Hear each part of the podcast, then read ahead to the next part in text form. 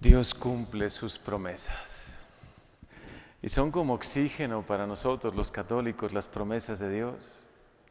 No podemos cansarnos de meditar en la promesa del Señor, porque Él las cumple. Habrá otros, y no me quiero meter en distintos ámbitos, los conocemos bien, que hacen muchas promesas y no las cumplen, ¿no? Las cumplen en campaña, pero luego no. O a lo mejor incluso seres humanos cercanos, o a lo mejor familia que hemos tenido, hasta seres humanos como nosotros que con buena voluntad a veces hacemos promesas, pero qué difícil para nosotros seres humanos cumplirlas, ¿no? Pero Dios, lo suyo es cumplir sus promesas, porque Él es fiel. Él no puede prometer algo si no lo va a cumplir. Y por eso, ¿cuánto nos animan sus promesas? No solamente es de seres superidealistas, a lo mejor algunos dirían optimistas, ¿no? Un poco ingenuos dirán otros, ¿no? No, no es ni ingenuidad, ni tampoco es un idealismo no fundado en la realidad. Es la promesa de Dios y Dios la va a cumplir. Es verdad que hay que esperar el tiempo de Dios, que sus tiempos no se cumplen como nosotros pensábamos o como nosotros quisiéramos muchas veces. Hoy dice el Señor en su palabra, pongo delante de ti la vida y el bien, la muerte y el mal.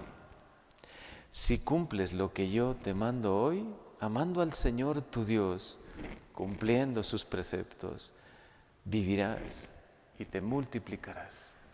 Y esa vida no solo en esta tierra, sino vida eterna cuando el Señor habla de vida, habla de esa vida con mayúscula, de la vida eterna.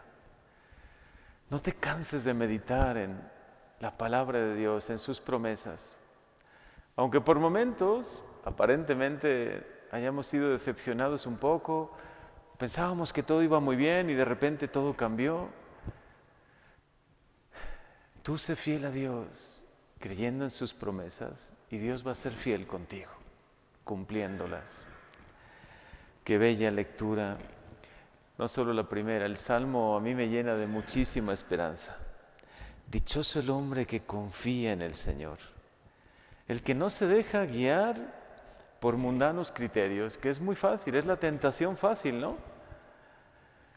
El mundo tiene otros criterios y lo más fácil es decir, abandonar lo de Dios, porque cuesta un poco más, porque a veces hay que esperar, hay que perseverar, hay que ser fiel, hay que volver a levantarse y a veces es más fácil abandonar y guiarse por criterios humanos. Pero el Señor hoy te lo dice claramente, el que no se deja guiar por mundanos criterios, el que no anda en malos pasos. Y sabemos muy bien cuáles son esos pasos. Ni se burla del bueno. Por lo general, el que se ha desviado un poco del camino busca burlarse del bueno porque es como su defensa, su autodefensa, ¿no? Piensa que es un ingenuo, se ríe de él, del bueno, del que confía en Dios, del que es creyente. Pero dice Dios hoy, tú si confías en Dios, a pesar de todo, a pesar de que a veces se rían de ti, a pesar de que a veces te maltraten, a pesar de, que vayas contracorriente, si sigues confiando, serás como un árbol plantado junto al río Qué imagen tan bella. Que da fruto a su tiempo y nunca se marchita. En todo tendrá éxito. Yo tampoco tengo tanto tiempo como sacerdote. Ustedes tienen seguramente más tiempo, muchos de ustedes, siguiendo a Dios, al Señor. Pero en estos 18 años como sacerdote he visto a tantos, a tantos, enfervorecerse, al inicio emocionarse con el camino de Dios. Y a muchos, después de un tiempo, desanimarse y abandonar. A otros, perseverar, a pesar de todo. Y de verdad qué bello es ver a esa persona fiel, que pasando los años sigue fiel, que llegan nuevas generaciones y pasan y van y vienen como la canción de Julio Iglesias, unos que vienen y otros que se van y algunos que siguen ahí fieles. Qué alegría tiene que ser para Dios esas personas que permanecen fieles.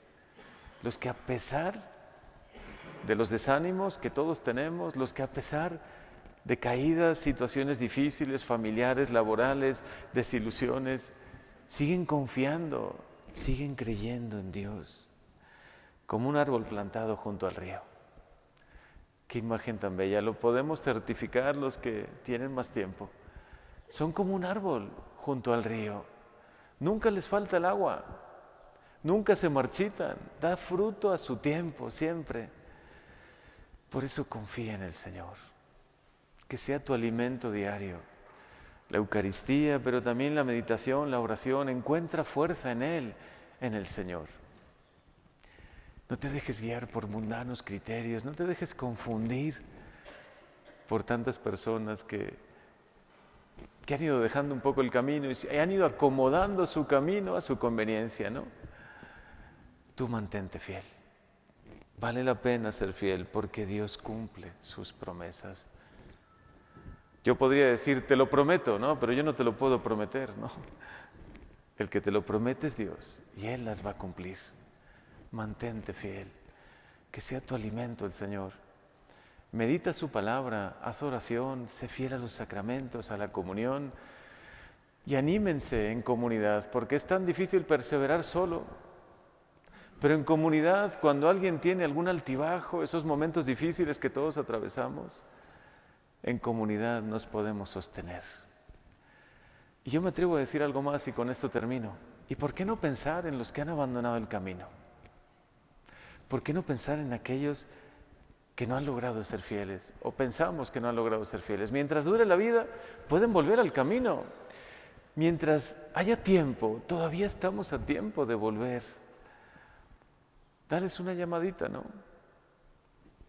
A ese chico, a esa chica que antes estaba en el grupo de jóvenes y que no sabemos por qué, quizás se haya alejado. A ese matrimonio que iba muy bien durante 25, 27, durante 30 años y de repente algo pasó ¿por qué no ayudarles? A esas personas que antes venían con mucho fervor y ahora por lo que sea lo han dejado. No les podemos llamar, no podemos volver a insistirlos un poquito con amor, con caridad, como los discípulos de Maús que ya se estaban yendo a su casa, ¿no? Y Jesús les salió a su encuentro.